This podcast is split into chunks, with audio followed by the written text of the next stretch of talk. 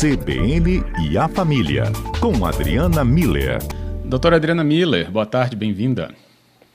Boa tarde, Fábio. Boa tarde aos nossos ouvintes. Muito bom Tudo estar bem? aqui com vocês. Que bom, Adriana. Também aqui adoramos a nossa conversa já se iniciando, porque hoje a gente vai falar de uma coisinha que às vezes, volta e meia, acho que algumas pessoas podem ter é, acesso ouvindo, né? Síndrome do impostor mas eu acho que não são poucas as pessoas que podem ter né, os efeitos dessa síndrome do impostor.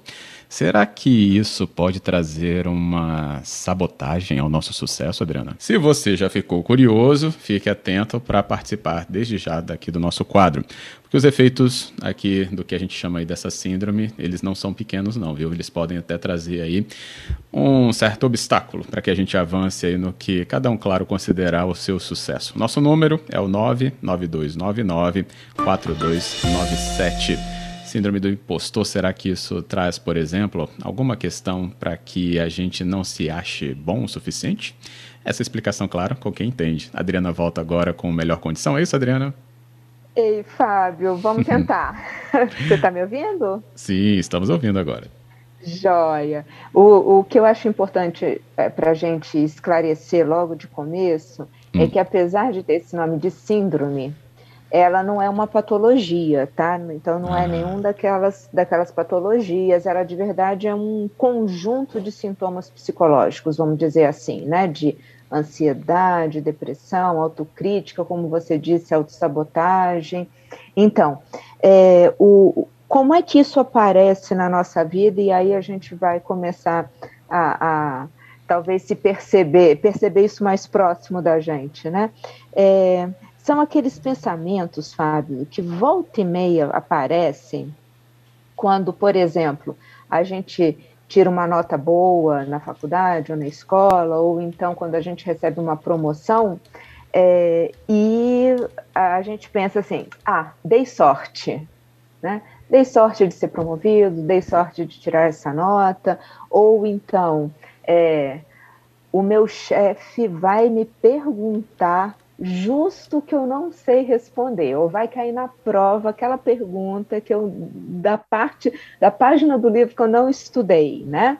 É, enfim, o, o tempo todo, quando a gente está falando dessa síndrome do impostor, a pessoa ela trabalha bem, ela é bem sucedida naquilo que ela faz, ela é reconhecida pelo por, por, pela entrega dela, da qualidade da entrega, né? Então, assim, tem um investimento de tempo, tem uma dedicação, tem um trabalho bem feito, mas mesmo assim a pessoa se sente insuficiente, incapaz, e como se a qualquer momento isso fosse aparecer para todo mundo, né? Uhum. Então, é, é, esses esse conjunto de sintomas psicológicos, né, que a gente acaba chamando de síndrome do impostor, de ansiedade, depressão, autocrítica, autossabotagem, né, porque também tem muito disso.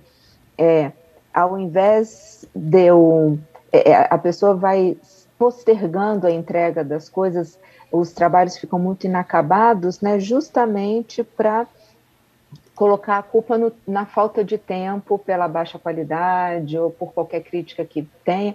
Isso tudo acaba gerando um pessimismo defensivo, tá? A gente está sempre nessa defensiva, esperando que o pior aconteça e já com uma justificativa pronta para isso. É, foi sorte, é, ou então é, eu não tive tempo para preparar bem o material, ou então, às vezes, até a pessoa, nessa questão da autossabotagem, esquece os prazos ou esquece o, o dia que precisa entregar aquele trabalho, então acaba se envolvendo, é, é, é, se perdendo nesses pensamentos, né? É, é, muito mais comum do que a gente imagina, é, acontece acontecia, Fábio, muito no ambiente acadêmico e profissional. É, a maioria das vezes, quando a pessoa ganhava uma promoção, porque passava a ter mais responsabilidade, mais visibilidade, começava Sim. a fazer uma comparação de desempenho, né, de entrega, e aí acabava tendo uma percepção de si mesma de forma negativa, né? e, e, a duvidar da sua própria competência. Acabou que com essa pandemia, é, isso aumentou mais ainda, muito provavelmente por conta do que a gente também já conversou aqui, das, da, da, perfeição que é passada em todas as redes sociais, que tem filtro e tudo, né? Então fica parecendo que as outras famílias, as outras pessoas estão dando conta de administrar casa, trabalho, família, e atividade física e lazer numa facilidade tão incrível e eu aqui estou penando, estou sofrendo, não estou conseguindo, sou uma fraude, né? Assim, não, daqui a pouco vai todo mundo descobrir que eu não dou conta de administrar a minha vida. E, e vê só, Fábio, por incrível que pareça, é, pessoas famosas que têm reconhecimento sentem isso, né? Então, é, por exemplo, a Michelle Obama já disse, vê, uma super influenciadora, é, uma mulher que realmente é de destaque, é exemplo, e sente isso, né? Sente que não é boa o suficiente, que não, não é tão como todo mundo está falando, né? E fica sempre se perguntando é, quando é que ela vai, é, é, vai acontecer alguma coisa, então vai revelar que ela não é tanto quanto todo mundo pensa, né? Então, assim, é, é muito frequente, é muito comum, é, tem aumentado e a gente então precisa tomar cuidado com ela. É, como?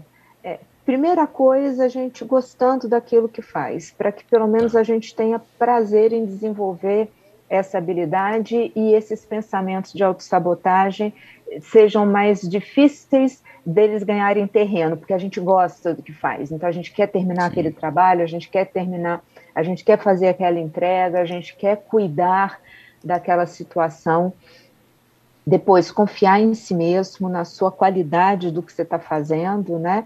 é, entender que a gente tem limitações e todo mundo tem limitações e perfeição não é, não faz parte do planeta Terra. Talvez em outro planeta seja possível. No planeta Terra não tem perfeição. Então, portanto, é, import é, é, é importante a gente evitar as comparações, né?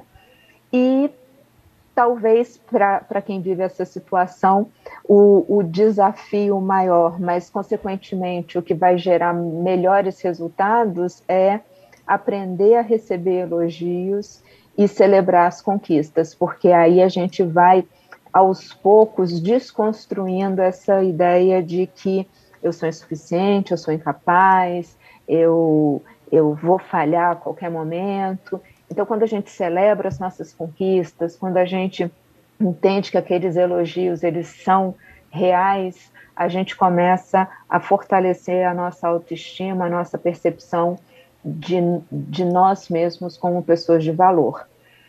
Uhum. Tem aqui já uma característica da procrastinação. Se isso faz parte, é, se inclu seria incluída aí nesse, nesse conjunto de sintomas? A pergunta é do Giovanni. Certamente, Giovanni, procrastinação é um desses é, sinais de que essa chamada síndrome do impostor está em, em, ação, porque ela faz com que os projetos fiquem inacabados, né? Ou então a gente vá jogando para frente para que, na falta de tempo para realizar aquele projeto de qualidade que a gente sabe que tem condição de, de entregar, mas por causa da falta de tempo a gente entrega mais ou menos. Então, tá vendo? É um pessimismo defensivo. É, eu, eu sei que eu vou ser criticado por aquela entrega mais ou menos, mas ao mesmo tempo eu procrastinei justamente para não ter tempo de fazer a entrega melhor. É, é, procrastinação certamente está na lista. Entendi. É. Eu acho, Adriana, que a gente, quando não tem, né? É, aliás, a gente tem um mecanismo mental que você, por mais de uma vez, já, já falou conosco, né? Sobre pensar primeiro no pior antes de ter certeza que realmente está tudo se encaminhando para o pior, né? E aí a gente entra nesse, nesses gatilhos, né? Entra nesse labirinto mental que acaba nos travando muito. E já vi algumas leituras, né? Ontem a gente falava de empreendedorismo aqui no CBN Inovação, né? E é um tema muito presente na CBN também, que é, muitas pessoas falam assim, mas você não tem medo? E acho que não é o medo, mas é porque as pessoas é, têm diferente modo de encaminhar né, suas iniciativas dentro da sua própria construção, né? Enquanto aí essa, essa pessoa que quer empreender. E a gente segue no quadro CBN a Família com a Adriana Miller e hoje a gente entendendo um pouco mais sobre a síndrome do impostor uma pessoa capacitada, né, que se sente inferior, acha sobre é, sua personalidade ser ou seu trabalho né, ser desqualificado e subestima suas próprias habilidades. A gente conversou um pouco disso né, na primeira parte da conversa. Aí eu trouxe um pensamento aqui, até motivado pela participação do nosso ouvinte Max, que ele fala tem muita gente que tem medo, né? E pela associação da palavra medo que ele trouxe aqui, eu falei sobre também pessoas que têm receio né, de se lançar, por exemplo, no empreendimento, ou se tornar um empreendedor, ainda mais num momento aí pandêmico. Citei situações relatadas em outros quadros, como o CBN Inovação, que ontem a gente tratava aqui. Adriana, é, sobre esse, esse modo né, de encarar ou como né, que os desafios passeiam por dentro da nossa mente, é, o medo é uma característica ou ele acaba também né, sendo confundido aí com essa síndrome do impostor?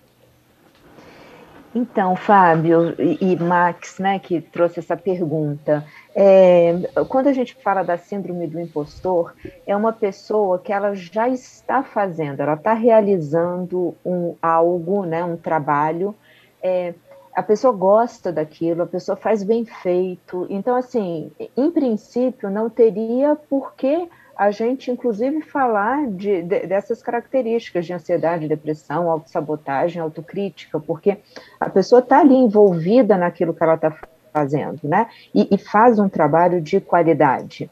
A questão é que pensamentos negativos vão chegando e, e, e, fazendo com que ela comece a duvidar dela própria. Então, não é bem um medo de iniciar algo novo, que eu ainda não sei se eu consigo, eu não tenho certeza se eu fiz uma, uma boa pesquisa de mercado, por exemplo, eh, tratando de empreendedorismo, se eu, se eu tenho as habilidades, as qualidades. A pessoa tem tudo isso, ela estudou, uhum. ela sabe, inclusive são pessoas que estudam muito, não, não param de estudar, né? Justamente porque elas se sentem como se fossem uma fraude. Só que não são, definitivamente não são. São pessoas, aliás, muito competentes naquilo que elas fazem. É, só que sempre que isso é, é, é revelado para elas, então, assim, seja com um, um, uma promoção, seja com um elogio, elas minimizam, elas diminuem, elas acham que não é naquela proporção. Mas elas próprias sabem que é naquela proporção, sim. É, elas sabem o quanto elas investiram de tempo, de dedicação é, para alcançar aquele resultado. Então, por isso que a gente chama síndrome do impostor, é porque a pessoa se sente é, sendo uma, uma impostora diante do que está todo mundo presenciando.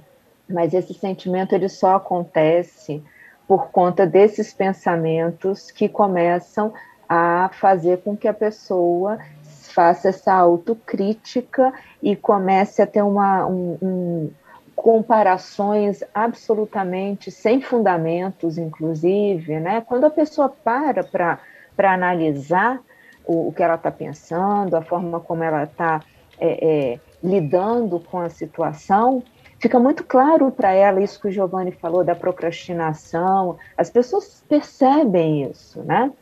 Mas é, eu, eu diria que é, tem uma sutil diferença aí. É, a, talvez o medo apareça quando ela vai fazer uma apresentação, por exemplo, porque aí é a hora em que é, normalmente vem essa, é, esse pensamento de eu vou errar, eu vou responder errado, eu vou tropeçar no palco e cair, sabe? Porque artistas sentem muito isso, né? Uhum. É, o pessoal de, de, os músicos, né? Eu vou tocar a nota errada, né? Eu vou dar o passo errado e eu vou cair, eu vou esquecer qual é a deixa para eu entrar e vai todo mundo ver que eu sou um impostor. E não, gente, é um, é uma, é um artista famoso que está lá e é, é, é, um profissional competente, percebe, Fábio? É uma pessoa que está fazendo o que gosta e porque faz o que gosta, está dando, está realizando uma entrega de absoluta qualidade.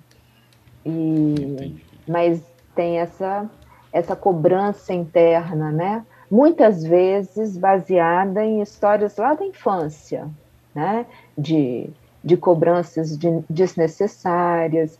Eu, eu, acho que eu já comentei aqui uma vez, uh, um, uma pessoa falou comigo assim, ai, Adriana, uma das coisas que eu mais gostei nas consultas foi que eu descobri, e já era adulto, formado, trabalhador, eh, já tinha família e tudo.